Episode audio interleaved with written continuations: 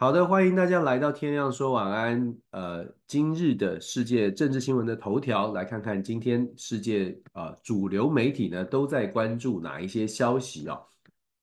先来看看呃，一如往常的，我们先来看看彭博社。彭博社的新闻呢，今天的国际世界政治的新闻头条呢，仍然是围绕在中东的战火上面，就中东的紧张局势。美国呢，誓言要对中东进行更多的打击，同时又要避免变成全面的战争。我们其实跟大家说了很多次，而且也一直都在各个平台呢在分享这个概念哦，就是美国虽然现在针对一月二十七号美国军方被偷袭或被袭击，造成三死，然后三十多人受伤的这样的一个事件呢，美国拜登政府是一定要加以回击的，否则他在国内是没有办法交代。那可是呢，要回击，可是又又不希望变成美国跟伊朗的直接的冲突，所以现在呢，美国美方呢就在这一个周末，这过去过去这几天呢，一连串的发动了好几次的攻击，就是空袭哦，用轰炸的方式轰炸谁呢？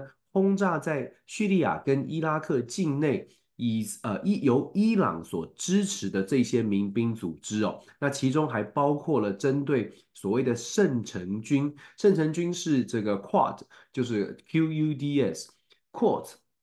这个圣城军呢是。伊斯兰的革命军革命卫队下面的一支伊斯兰革命卫队就是伊朗的这个呃部队哦。那当然了，有人觉得说，有人认为说伊斯兰革命卫队是属于伊朗的正规军，那也有人说不是。但总而言之，它就是只属于伊朗的这个政府哦。那伊斯兰革命卫队的这个下面属着所所谓的圣城军呢？圣城军它的功能是为了要跟所有的代理人，不管是叙利亚、黎巴嫩啊，还有伊拉克，跟这些像真主党等等，跟这一些所谓的呃被认定恐怖组织的，或者是所谓的民兵组织做交交流的，跟他们做接触的、接轨的，就是这个圣城军的部分。那圣城军的单位呢，也遭受到了攻击，然后再加上呃，也门的胡塞组织都在这个礼拜、这个周末。遭受到了空袭，美军做出了一个反制。但是我们说哦，美国虽然誓言做誓言要做出反制，他也真的这样做了。可是最关键、最关键的，呃，重点是美国没有打伊朗本土。那没有打伊朗本土，代表的是美国还在控制这个战战争的局势呢？这样的一个这个冲突的局势，不要让它变成美伊的直接大战。好了，接下来我们要观察的，第一，是不是会打到伊朗本土？那我们说了，美国大概不会想要直接的变成美伊战争。可是伊朗会不会因为没有打伊朗本土，所以就觉得不算是战争，或者是会不会就不做反击呢？或者就只是让代理人继续做他们反，由代理人做反击？这些是接下来要去观察的。其实欧洲国家、北约组织也很担心哦，如果是美伊真的发动全面战争。其实也挺麻烦的，因为整个局势就会变得更混乱。那这个时候呢，我们刚刚说了，美国对于伊拉克境内的这个呃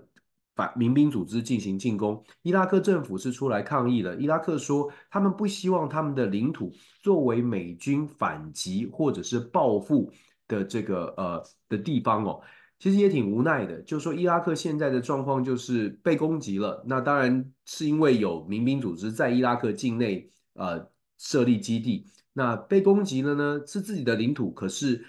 也没有太多的智慧空间，这个就是为什么伊拉克会抗议，但是同时呢，呃呃，我们可能也要后续来观察哦，就整个中东地区对于美国呃兵力的展示，或对于美国的态度是会做出什么样的一个。一个反应哦，到底都是都大家都喜欢的吗？因为毕竟在台湾看到的媒体，基本上看到西方媒体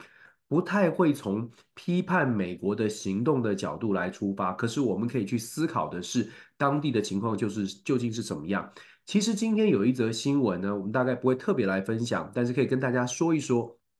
今天彭博社其实有一则新闻是财经相关相关的消息，但是挺有趣的。为什么呢？他是讲到说麦当劳，大家都知道，大家吃麦当劳，小孩很喜欢吃麦当劳。麦当劳在过去就是在这个所谓的中东战争爆发之后，以巴冲突等等啊，这些战争发生之后呢，麦当劳在中东区、中东地区的销售额大减百分之十哦。那麦当劳的总裁自己就说了，这个整个销售额下降跟战争是有关的。那一下乍听之下，哎，跟战争有关，是粮食短缺是哪里是哪里出了问题？结果在报道当中就特别讲说，这下降了百分之十呢，是因为反美的气情绪。变成了麦当劳，变成了中东地区。如果你觉得美国做的不对的话，你第一个时间想说要 boycott，也就是要杯葛的目标，因为麦当劳太明显就是美国来的，所以麦当劳的营业额大幅下降，在中东地区大幅下降了十呃百分之十哦。那这也导致了麦当劳的在美国的股价是下跌的。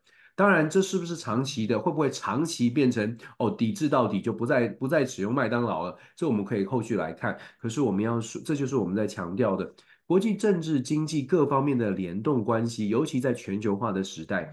牵一发动全身，这是毫无疑问的。如果我们只看这个点，很可能你会 miss 掉为什呃 miss 掉这个后面变化的这些原因。好了，我们说中东的局势呢，美国确实是做出一些反击了。问题是接下来伊朗或者是对方会不会做反击？而反击之后，美国又要如何再做反制呢？是不是战争真的可以平息？谁能够忍得下这口气？我觉得这呃就是我们要观察的重点了。中东的局势。再来啊，这个中东局势之外呢，美国自己内部也有很多的问题哦。我们这一段时间一直在讲，很多朋友在讲说，哎呀，这个这个美国内战啊，边境问题。诶，共和党在边境的问题上面呢，我觉得操作的还算是蛮成功的。因为最新的报道显示呢，现在美国民众在二零二四年大选当中，觉得最重要的议题，边境问题、非法移民，现在要升到第一名。当然。我们还要后续来观察这个最关键的议题会不会做一些变化。可是现在有一些媒体做出来的调查呢，显示的是整个美国民众注意到这个问题喽。边境管制、非法移民变成二零二四年大选的现在最重要的议题之一，而且是 top one。所以在这样的情况之下呢，共和民主两党在边境的攻防上面就很有趣了。这个这个过去的这个星期天，就美国时间星期天呢，美国的参议院呢共同提出了，共同在。多种多层的讨论之后呢，终于达成了某种程度的妥协，针对边境管制做妥协。我们之前跟大家说过了，边境的问题呢，国会是很强势的，认为如果你边境不处理好，我就没有打算要在乌克兰的问题上面来做松绑哦。那现在边境看起来有一些新的调整了，这个在国会当中做出来的协议呢，根据美国媒体的报道呢，现在新的协议有几个重点哦。第一呢是。给总统的这个紧急要求，总统紧急关闭边境，这个很重要。为什么呢？以现在的数字来说，我们跟大家分享过，过去这两年，从川普卸任之后的二零二零年到现在，每一年的在边境非法入境的人数哦，至少美国抓到的或者调查到的非法入境的人数是节节的上升。而在刚刚过去的二零二三年的十二月。彭博社的报道，二零二三年十二月，总共有三十万两千位非法移民在边境被抓到、被拘留。三十万两千，大家觉得这三十万两千到底数字大不大呢？乍听之下数字很大，如果你做对比的话更夸张，因为在二零一九年的十二月，也就是这个川普时期，二零一九年的十二月呢，现在的三十万两千在当时只有四万一千，也就是。二零一九年十二月，整个边境就是德州边境抓到的非法移民四万一千人，现在是三十万两千，七倍多的成长。为什么？我们说过了，因为整个感受不同，而且现在为什么数字又更多的呢？因为现在这中南美洲的这些有心想要寻求政治庇护，或者是寻求美国梦的人呢，他更越发的觉得我必须要抓紧最后这个时间了，因为不知道今年二二零二四年十一月之后，美国总统会不会又变成川普，又变成边境很难进来了。在这种状况之下，我们将心比心，换位思考，如果你觉得马上这个通往美国的门可能会变窄了，这个时候不不大胆尝试，更待何时？所以边境的人数呢，闯关的人越来越多，那这也造成我们说最近的边境的争议。那两这个参众两院的国会议员到底做出什么协议呢？我们刚刚说了，紧急关闭边境的权利，紧急关闭边境呢，它有非常明确的指示哦，就在这个法规里面，法条新提出来这个法案。他们是说呢，如果接下来每一周平均每天达到五千人。就是呃抓到所所谓的平均每天五千人，在一整周平均每天每天五千人，也就是一周三万五千七天的话，一周如果三万五千人以上，平均每天五千人，那总统就必须要关闭边境。那如果说是单日达到八千五百人，总统也必须关闭。那如果说这个单日，平均一周呢，单日达到四千人以上，总统就可以宣布关闭边境。这是新的法规这样规定的，也就是一周两万八千人到三万五千人是总统可以关闭，但是总统可以自己来决定。但是如果一周达到三万五千人，单日有八千五百人，这个上限一旦达到了，门就港边境就完全的封锁起来。那在这种情况之下，当然这个封锁是不是说美国公民或者是绿卡持有者就不能进来，而是所有的其他的签证或者其他的这个寻求庇护的都不能再进来了。那当然他也有一些条件，他也有讲到说，OK，那有人就觉得说，你设了这个条件之后反而会更麻烦，为什么呢？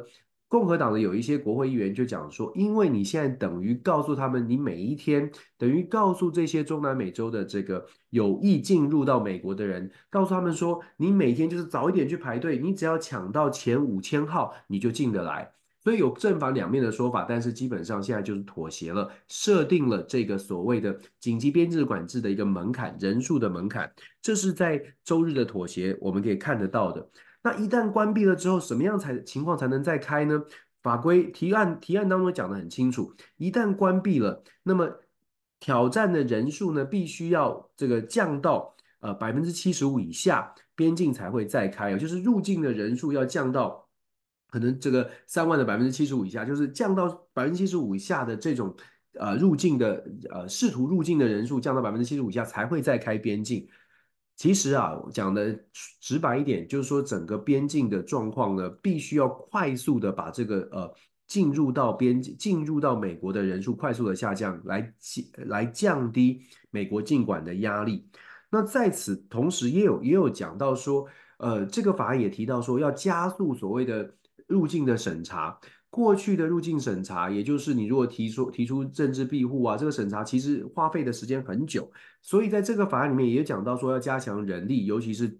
查核证件的这些人力都要都要提供更多的资源呃资金来聘用更多的人，那这个里面就包括两百亿美金的这个援助哦。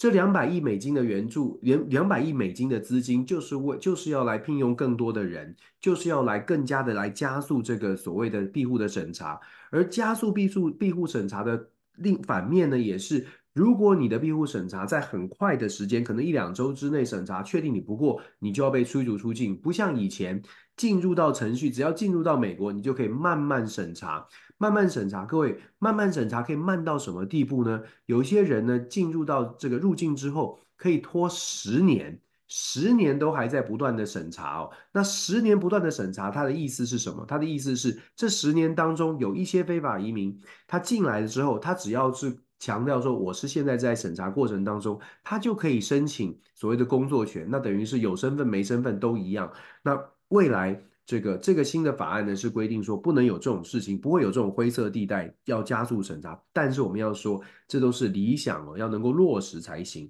然后再来呢，也讲到了未来要申请呃入境的这些非法移民或者是申请庇护的移民，他自己带的这个文件哦，就是证据说他真的会受到迫害，这个证据要非常充足，否则你也不能够进入到审查的程序哦。简单来说啦。就说，美国的边境问题现在因为已经变成美国人民注意到的事情了。我们说，呃，当之前大家在吵什么啊？德州到底会会不会有内战？美国到底会不会有内战呢？其实我之前就说了，共和党的目标不是真的要打内战，共和党的目标是要把这个话题炒起来。变成这一次二零二四大选当中最关键的议题，因为一旦变成最关键的议题，就有可能比较有利共和党的选情，因为共和党在非法移民上面是比较强势的，所以现在看起来呢，国会是有这样的一个已经有这样的共识，也提案了。那它的背面是什么呢？民主党当然也不甘示弱，一定要得到东西啦。所以我们知道，民主党其实在妥协之余呢，民主党也顺势提出了对于乌克兰的援助的计划。当然不像以前这么多，但是打算要继续援助乌克兰，而且还包裹了什么呢？还包裹了对以色列的这个援助，还有包括印太战略的援助。其中有四十几亿，大家如果记得的话，这个四十几亿的这个资金呢，是打算要给。打算要送到印太战略，也就是打算要送到台湾来的。那基本上现在看到的状况是，呃，有另外一则新闻讲到了，如果这个法案包裹成功，然后在礼拜三，现在民主党是打算礼拜三来挑战看看能不能够把这个乌克兰援助的法案也包裹进去。如果通过的话呢？另外一则消息讲的是，通过的话呢，大概军火产业呢可以直接在这个法案当中取得大概两三百五十亿美金左右的这个订单。那当然啦，我们就还是很现实的说，政治它毕竟毕竟有它的现实面。所谓的呃军火产业呢，在这个背后扮演了某种程度扮演了一定的角色哦。当然，我们不是说军火产业就是不好，但是呢。整个援助乌克兰、援助以色列，甚至是援助一呃所谓的在印太战略当中多有琢磨，其实背后嗯军火产业的这个影响力确实是存在的。再来，我们看彭博社另外一则消息，讲到了密西根州的一个城市啊，叫做迪尔呃迪尔伯伯恩。这个城市怎么回事呢？这个城市现在引发了关注，因而且感觉安全的这个这个保障要提升，为什么呢？因为迪尔伯恩市，如果大家去查地图呢，迪尔伯恩市是在底特律，密西根州的底特律这个汽车大城的西边，就是近郊一个迪尔伯恩市。这里的人口大概有十万人左右哦，比十万多一点，不算是一个小城哦，算是一个中大型的城、中型的城市。以美国来说啦，一个中型城市。当然，如果当然如果有亚洲的城市做比较的话，那十万人不是很多，可是十万人在美国算是一个中型城市。就是在乡间近郊，算是一个人手还不错的、不不少的地方。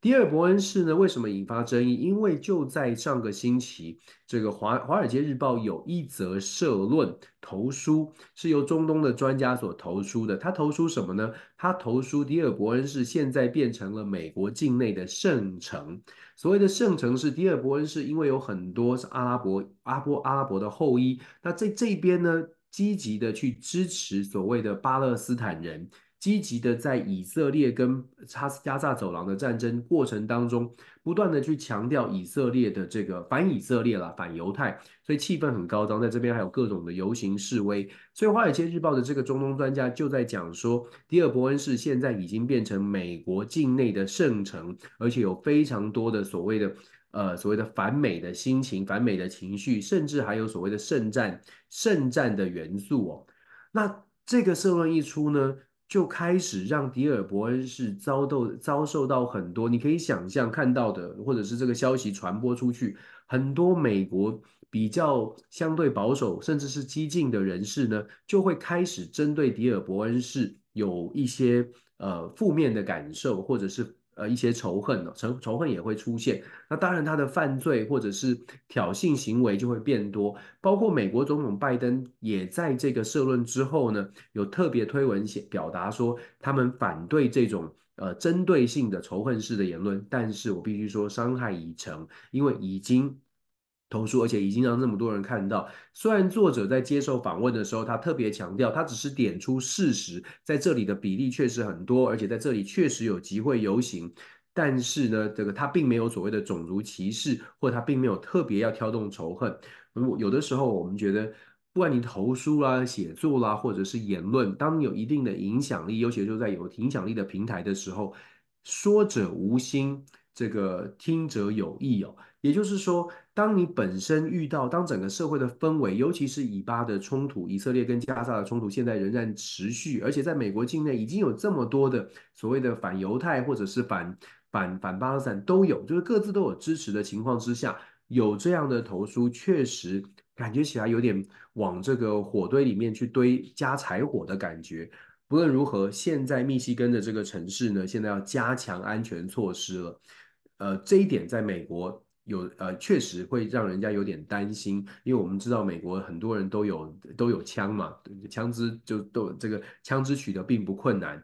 比较令人担心的是，后续会不会因为这样爆发一些比较不理性的动作？这个我们可以继续来观察。但是呃，也是因为这样，我们要说美国内部呢，确确实实有很多的挑战。这不是只有，这不是拜登自己可以解决的，有的时候是美国整个社会。你说移民社会啦，多元文化，多元文化很好，但是多元文化，呃，如果变成没有办法互相包容，更多的激进的声音或者更多的激进的行为，这个多元文化的平衡会不会出现一些状况？这是我们后续可以来观察的。再次强调，不是以美，不是仇美、亲美，是知美，就是知道美国到底进美国内部有什么问题哦。所以并没有什么仇仇恨的问题，我们还是要再次强调，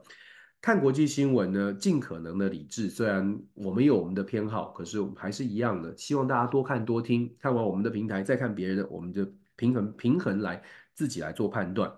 然后彭博社也报道了拜登在南卡罗来纳州的这个初选呢，终于呃这个有初选了，然后胜利了，压倒性的胜利，百分之九十六点多的选票投给了拜登，另外百分之二点一投给了 Marian Williamson，他是一个作家哦，他出生在休斯顿地区，他是一个作家，那他也曾经多次算他算是一个呃。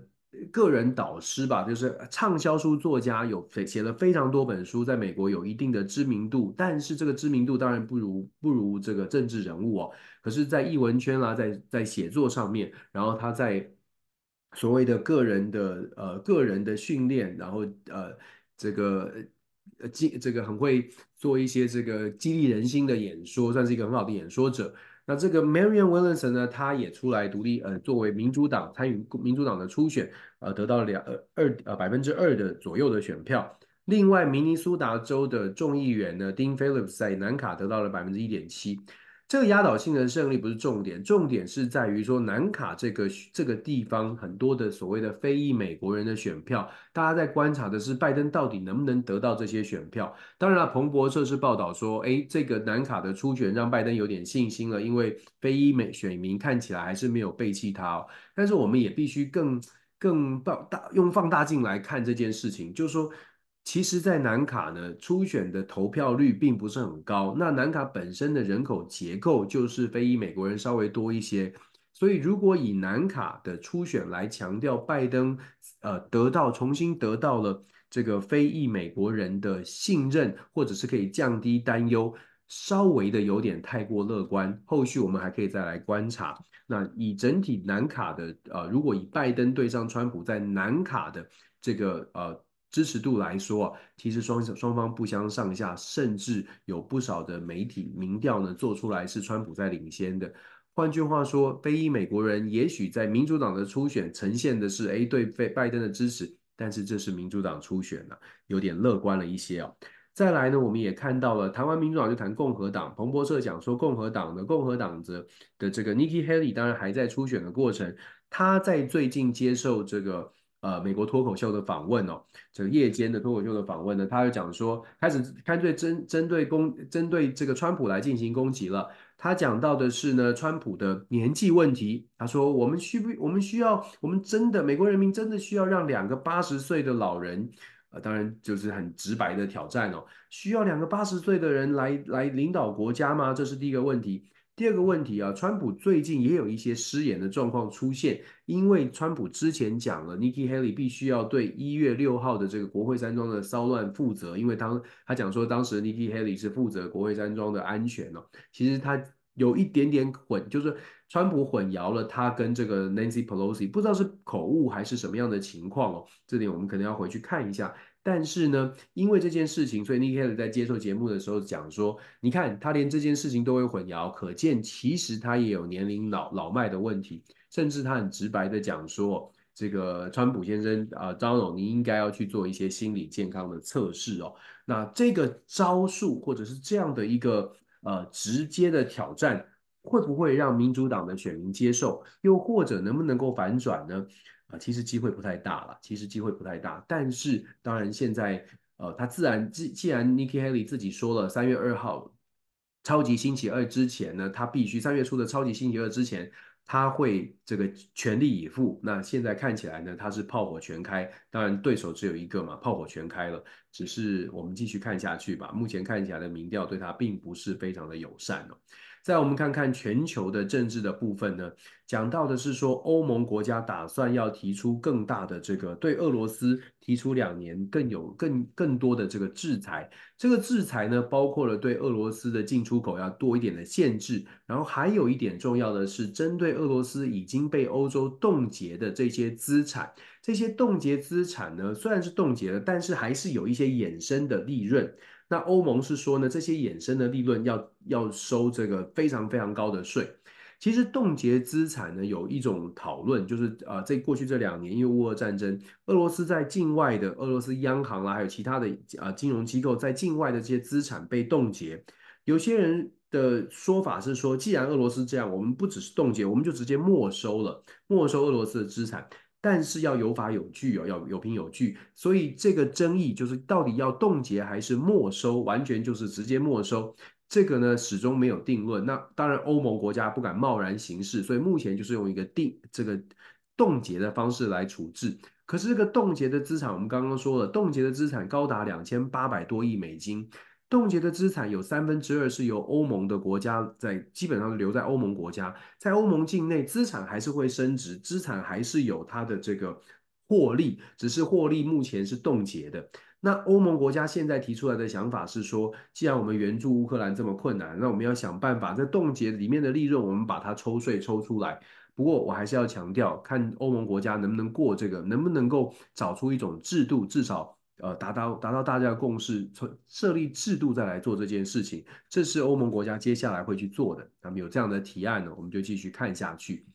那当然，我们也必须说，乌俄战争，既然俄罗斯海外资产这个央行的海外资产被冻结了，所以既然已经被冻结，代表这两年都没有用到这个资产。那没有用到这个资产，这战争还是打到了现在，可见这个资产被冻结了，对于现在在战已经在战争中已经被制裁的。俄罗斯对已经被这个呃手上资源已经被限缩的这个普丁来说，感觉被冻结的部分好像也不也也没有特别说一定要用到，一定要这这笔冻被冻结的资产拿回来才能够继续打这场有限的战争，好像也不是，所以我们只能说，嗯呃，目前对于乌俄战争的情势还是一样，如同我们所分析的，乌克兰挑战蛮大，欧盟压力也不小，所以开始有各种的各种的。方式想要提出来，呃，但是效果就继续看吧。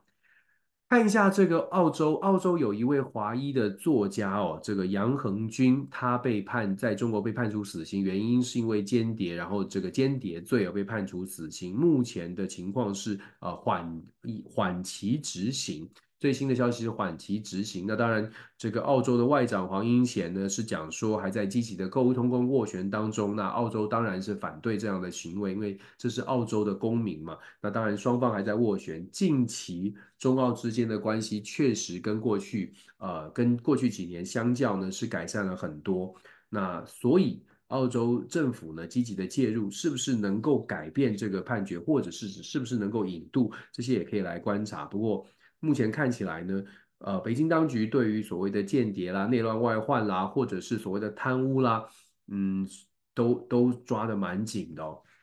这个判决都蛮重的，因为在另外一则消息，我们会看到，呃，中国的这个前某个银私人银行的前行长也是同样的，因为贪污而被判判处死刑哦。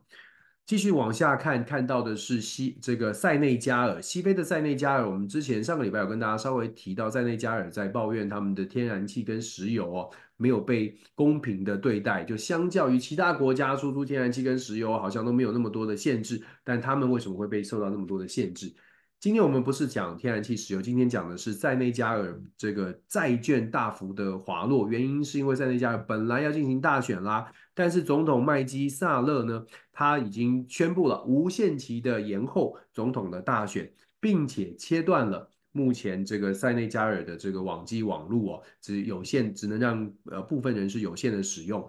这个选举暂时的延后，基本上反映出来的是国家内部有一些状况，而且呢，塞内加尔。是在西非国家当中，本来被认为民主制度是稳定的，因为塞内加尔的经济成长其实不错，因为他们有石油、有天然气，他们经济成长是可以是还不错的。在这种状况之下呢，这个做出选举延期，那很显然的，国内的政情会被大家质疑。那当然，对于塞内加尔的投资啊、债券啊等等，也大幅呃也受到很多的影响。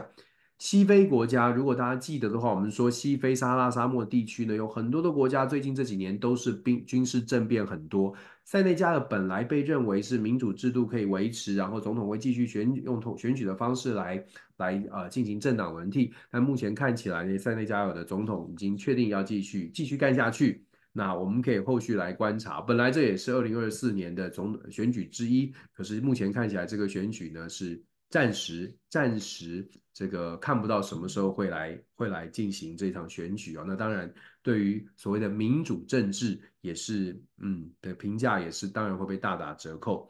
我们只能说非洲国家非洲地区的这个稳定稳定的程度呢，在全球局势混乱之际，非洲国家的稳定稳定感呢也开始受到了一些动摇。那嗯嗯。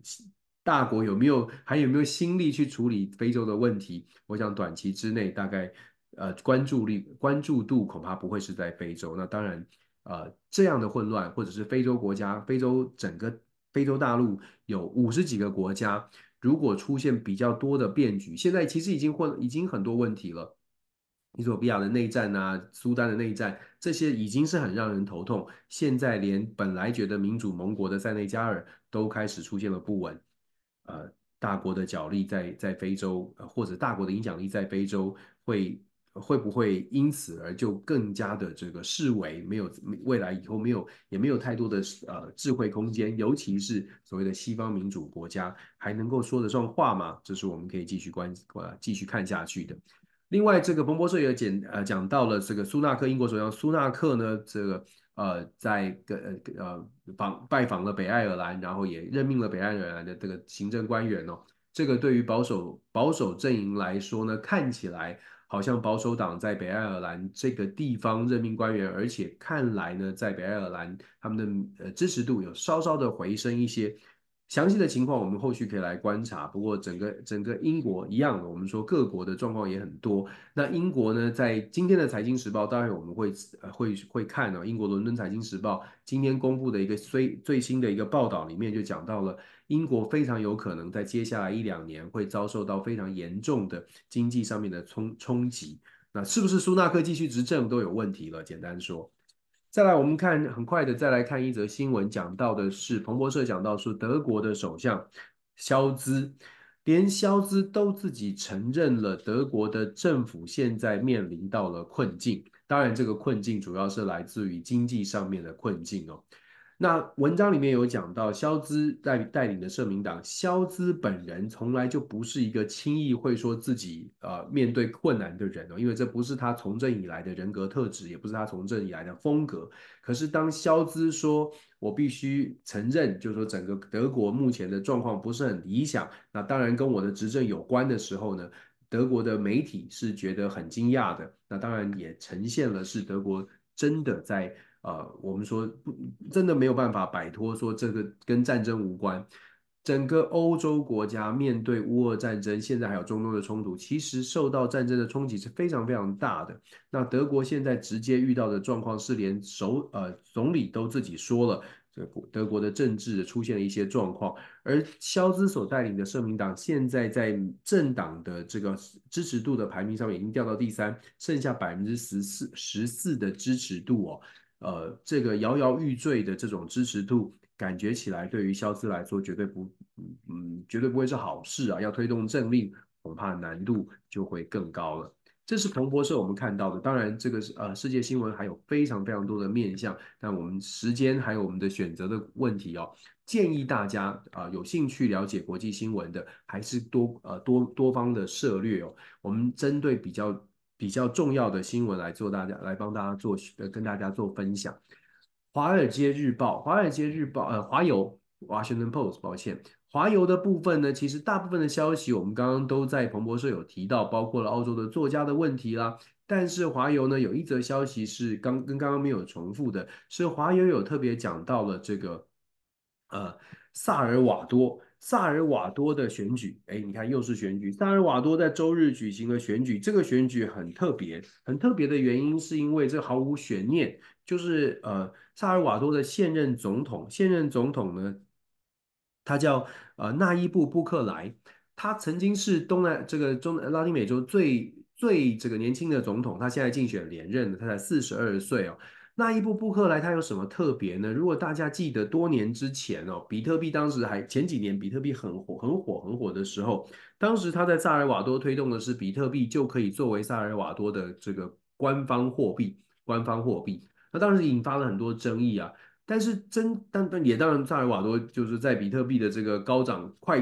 这这个涨幅之间呢，萨尔瓦多确实也是承受了不少的经济的压力。但最重要、最重要的是。这个布克莱呢，他在萨尔瓦多被这大家很担心，开始在担心他虽然很年轻，但是开始在担心什么？担心他变成一个长期执政的独裁者。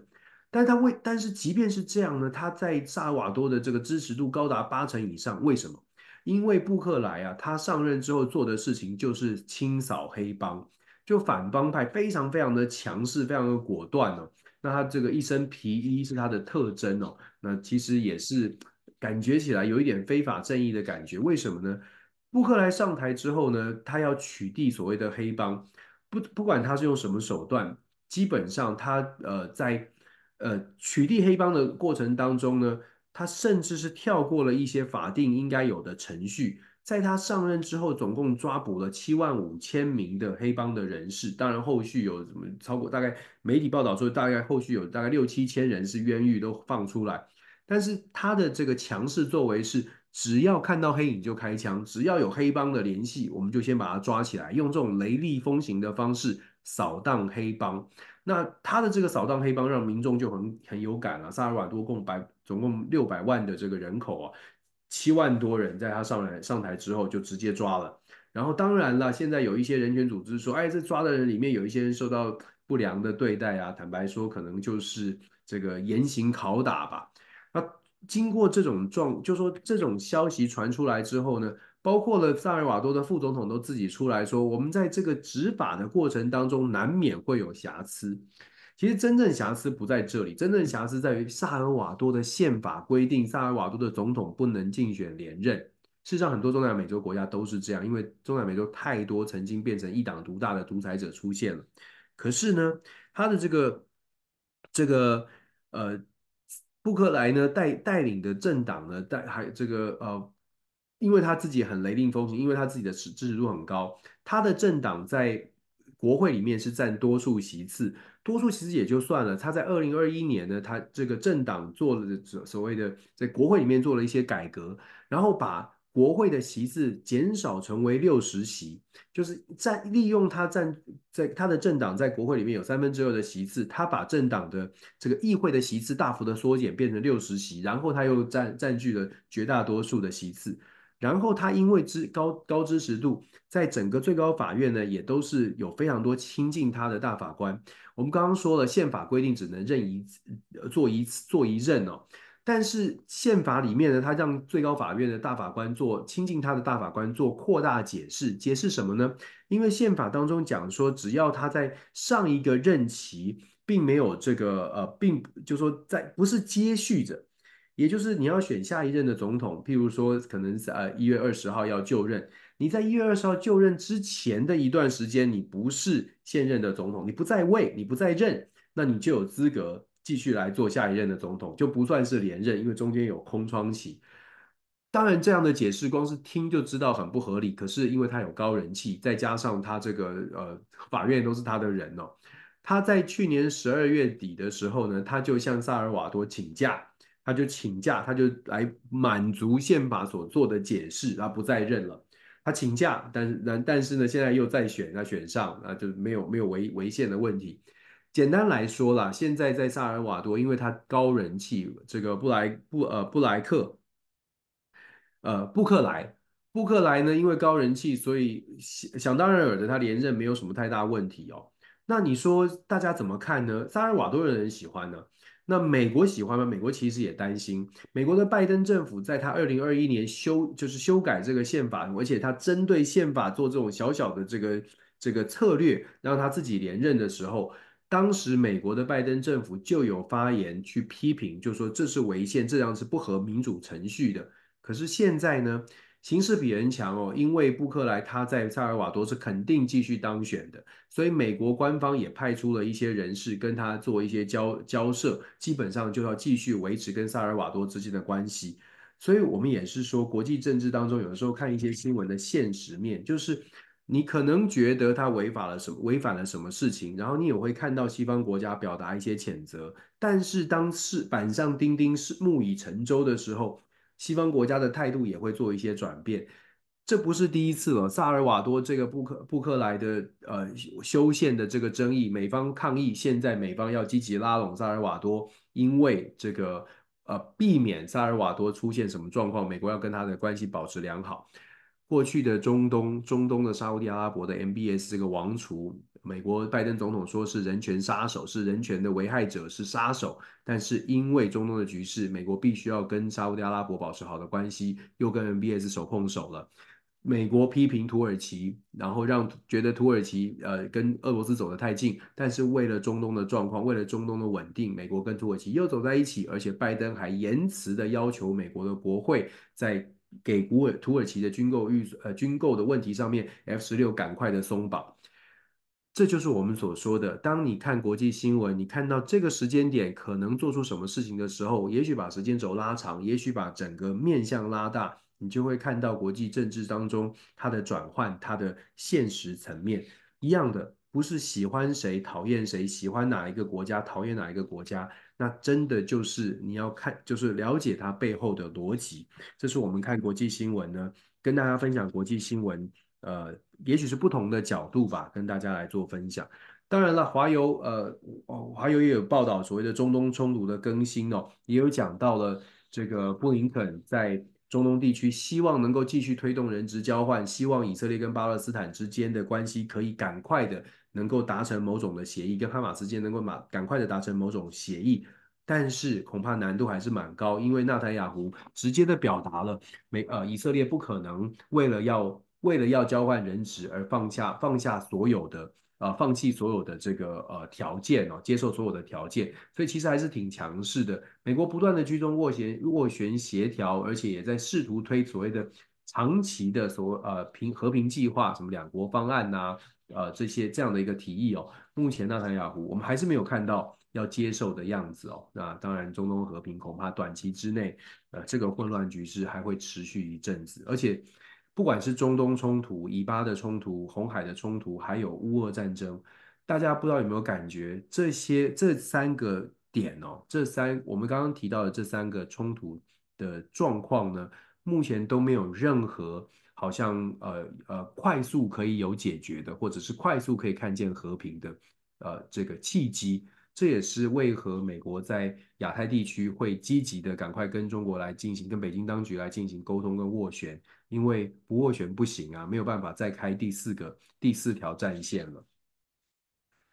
回到华华尔呃这个华尔街日报，华尔街日报的世界政治新闻的部分呢，他们关心到俄罗斯的选举啦，他们讲到了很有趣的话题，就是俄罗斯有选举，普丁的选举的对手呢，现在完全不知道应该要怎么办。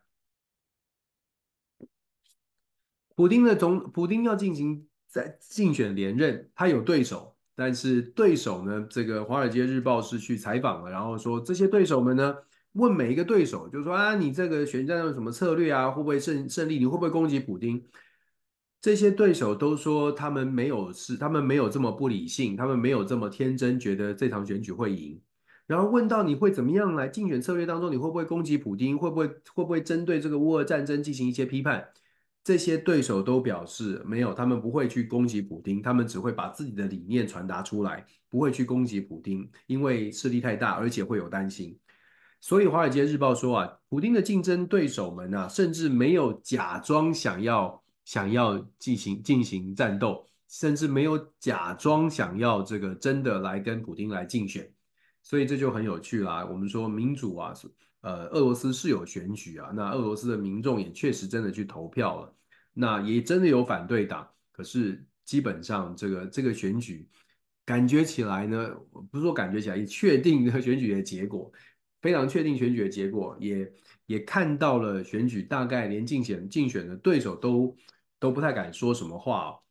那当然，我们也就要思考啦，选举是不是就代表有民主？很显然的不是。但是没有选举，是不是就代表真的没有民主？这个这个问题哦，大家可以在全世界这种混局当混乱的局势当中，也可以思考一下，真的也可以思考一下。而且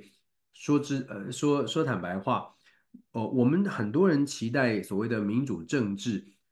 对他的期待是什么？他对他的期待是期待透过这种民主程序所得到的政府，可以更有效率的来保护我们的。以美国来说啊，美国宪法讲说要保护什么呢？保护 life，life 啊这个 life liberty 跟 property 就三件事情哦，你的生命、你的自由跟你的财产。希望政府可以更有效率的保护这些事情。那我们刚刚说啦，有选举是不是有民主？有民呃没有选举是不是就完全没有民主？其实我觉得大这个是可以讨论的问题，就是说各国的人民可以自己来思考哦。呃，到底自己的政府所提供的是不是自己满意的？是不是有效率的？那自己的政府的产生的方式是不是自己可以接受的？每一个国家可能文化国情都不一样。我一直都觉得说，呃，虽然这个世界的认识，尤其是我们在受到很多的，嗯，尤其在台湾啦，台湾我们接受到的这种民主的教育，所以会认为说民主制度是最理想的。民主制度是最理想的，它的原因是因为大家都可以参与。可是我说过了，前提假设是大家愿意参与，而且大家愿意认真的参与。但我们现在看到的状况，在世界各国的民主制度当中看到的状况，恐怕都是。大家知道有参与的权利，但是并没有认真的来思考自己参与的意义。这个啊，这个讲多了，反正我们周末有机会再跟大家来好好谈一谈所谓的民主。继续回到这个《华尔街日报》，《华尔街日报》也讲到了中国作家的问题。讲我们刚刚特别说到了，现在北京当局针对间谍、针对贪污的问题呢，抓得蛮严的。所以，《华尔街日报》除了讲中国这个律师、中国的作家的问题之外，也讲到了。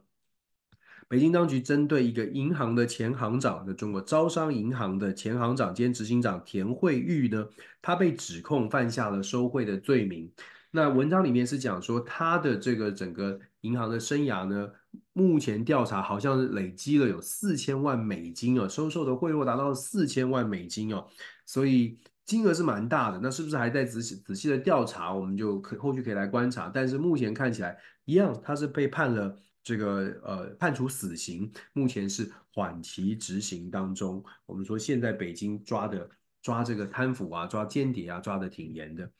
另外，《华尔街日报》报道了一则消息呢，是讲到梅西这个知名的足球员呢，梅西，梅西到了香港，本来引发了蛮多的争议啊，因为梅西到香港去出赛，本来跟着迈阿密的国际队，就是贝克汉的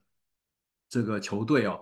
到了香港去参加这个比赛，本来应该要出赛的，但是因为伤病啊，总而言之没有让他上场。这一点呢，让香港的球迷是非常非常的不满的，大声疾呼要退票啊，然后让球迷非常的失望。那目前为止呢，这个迈阿密国际队好像也没有打算要做出什么样特别的回应。总而言之，只是觉得很抱歉，这个梅西个人球员嘛，伤病问题总总不能让他这个赌上他的。这个呃运动生涯只为了要出场秀几分钟，所以他们做出了这样的一个决定。当然，这个我可以想象啊，球迷会多么的失望。但是，嗯，这个总是有每不同的考量的。纽约时报，纽约时报呢，基本上今天讲到的讲到的重点呢，一样是讲到的中东的状况啊。布林肯到达了中东，强调的是希望可以推动和解，可是难度一样的，我们说难度呃挺高。争取各国的支持，但是重点是纳坦雅胡。我们看到，马上纽《纽约时报》也针对纳坦雅胡的状况做出一些这个呃讨论哦。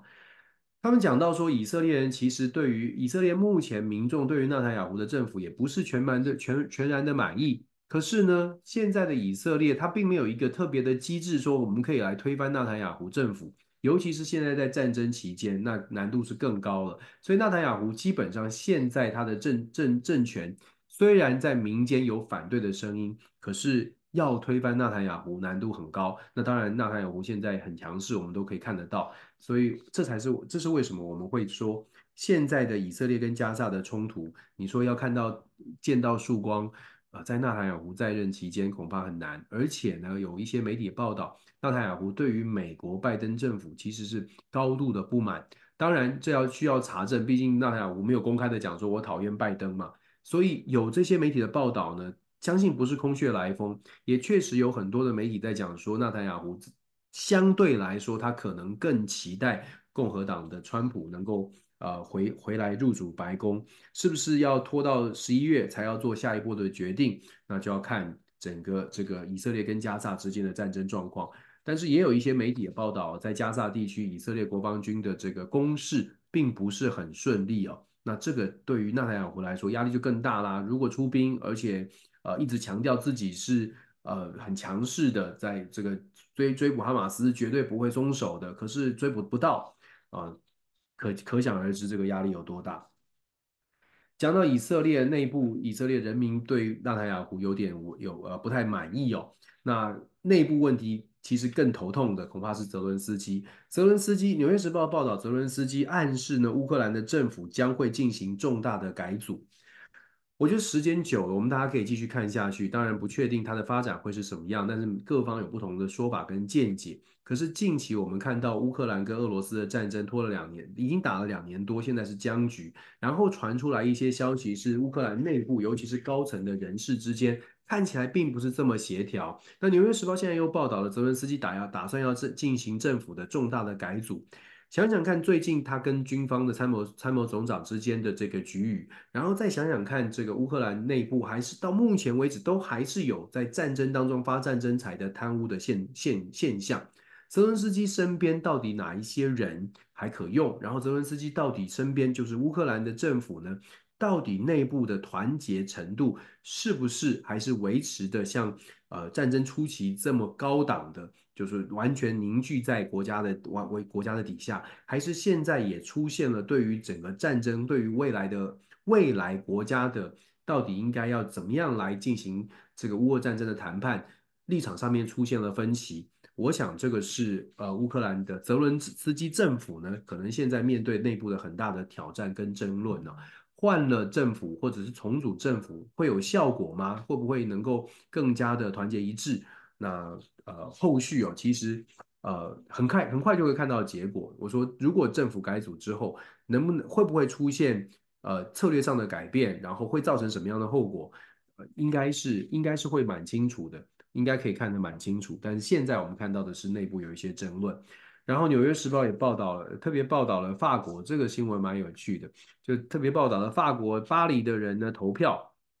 投票要把大型的 SUV 跟其他的重重型汽车的提停车费提高三倍哦，那是巴黎人的这个这个怒吼，他们认为说这些大型的汽车带来很多的污染哦，所以我们要维持，我们要保保护这个环保环境，所以呢要把提停车费来提高，尤其大车的停车费要提高。那呃，作作为这个这个展示它的这个环保的环保的意向哦，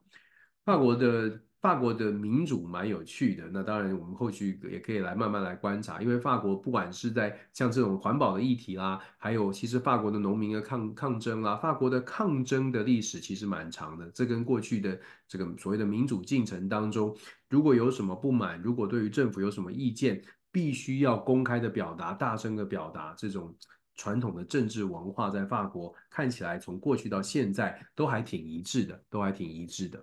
好，我们继续看下去，继续看到日经日本日经新闻呢，它所报道的国际世界呃世界政治新闻的焦点呢，它放在了东南亚。这其实我们常看到日经的消息以东南亚为主哦，为为头条。它放到东南亚，他说呢，这个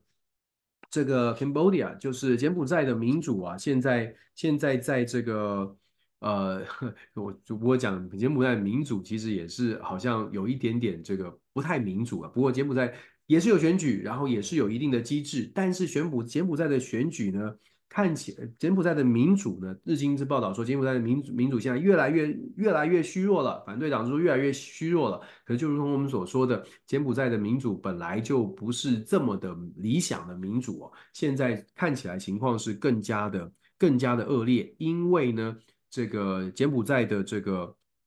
首啊首相洪洪马洪马奈呢。他在针对反对党的压制呢，做出了更多的手段。可是我们说，国际政治的现实面是，为了要跟柬埔寨拉近关系，西方国家看起来呢，还是很愿意跟现在柬埔寨的执政党来打交道。这个就是我们所说的政治现实。刚刚才在才在前面讲到，萨尔瓦多也是遇到这个状况。这个国家的领袖，他到底是民主的、理想的，或者是专制的？西方国家要跟这个国家打交道，恐怕看的并不会是全然他到底是不是好的领袖，他到底会不会，他是不是一个民主的领袖。重点是西方国家看到的，呃，关键是这个国家跟这个国家保持好的关系，对我的国家利益有没有帮助，对我的地缘政治有没有好处，有没有有没有有没有能够这个协助的地方。因此，我们说柬埔寨的民主。虽然有隐忧，可是呢，你会发现大家关注的，这世界所关注柬埔寨的，恐怕不是柬埔寨自己本身的民主，到底人民是不是有享受民主了？政治跟现政治这个理想跟现实总是有差距，我们在这个频道好像变成一个口头禅了。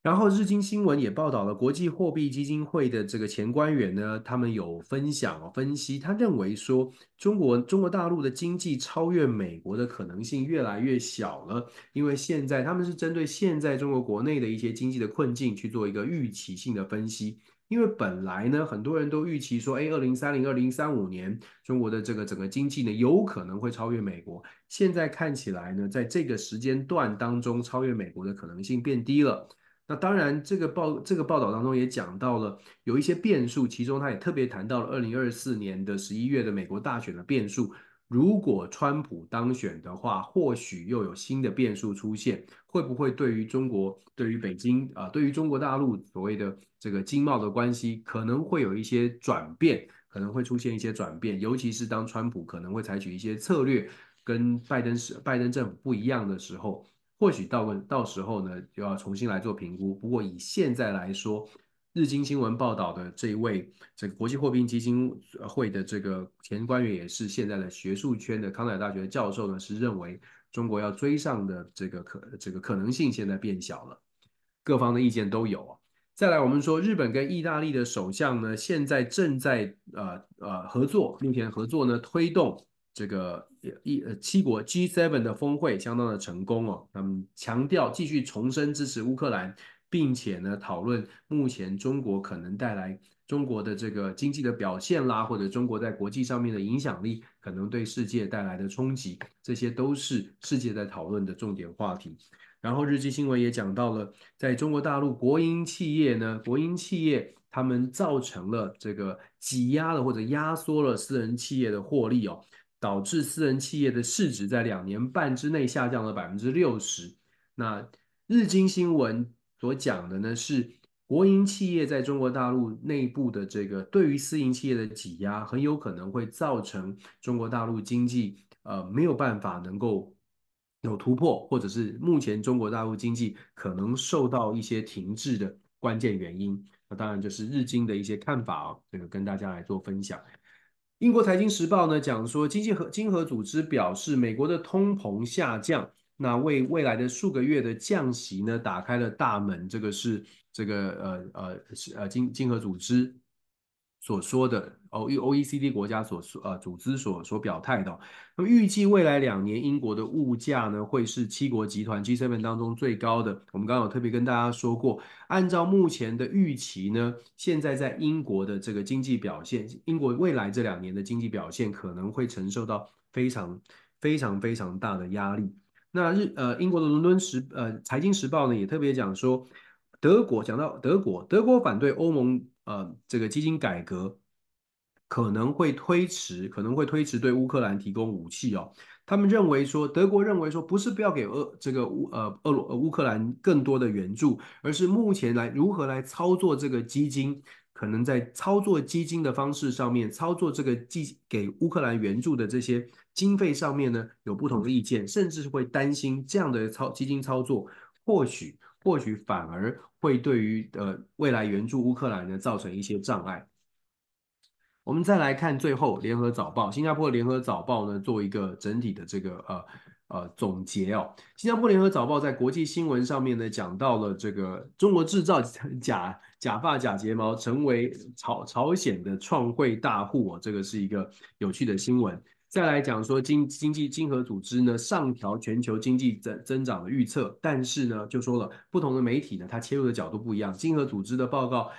联合早报讲的是上调今年经济增长的预测，那经合组织的报告当中讲到说英国会受到的。有冲击啊！这是伦敦这个英国金融金融时报，所以我们为什么说看媒体，我们多方的来看，因为每个媒体它同样一份报告，真的切入的点都不一样。另外，联合早报它讲到了周受资的新加坡国籍哦，他说周受资被质问新加坡国籍，那美国的参议员呢没做功课 IP 哦，那当然这个这个新闻我们可能大家很多都看啊、呃、看了不少哦，那。在包括在美国国内也有很多人的很多反对的声音，然后在美国的亚裔的政治人物的这个呃呃国会议员的组组织呢，也正式的发表了声明哦，强调这个抗议啦，这是一个呃族群的种族的，甚至有带有种族歧视的意味意味存在哦。但我们也跟大家说了，其实这个话题，尤其是美国的鹰派的国会议员针对 TikTok，针对这个呃呃周受资的这种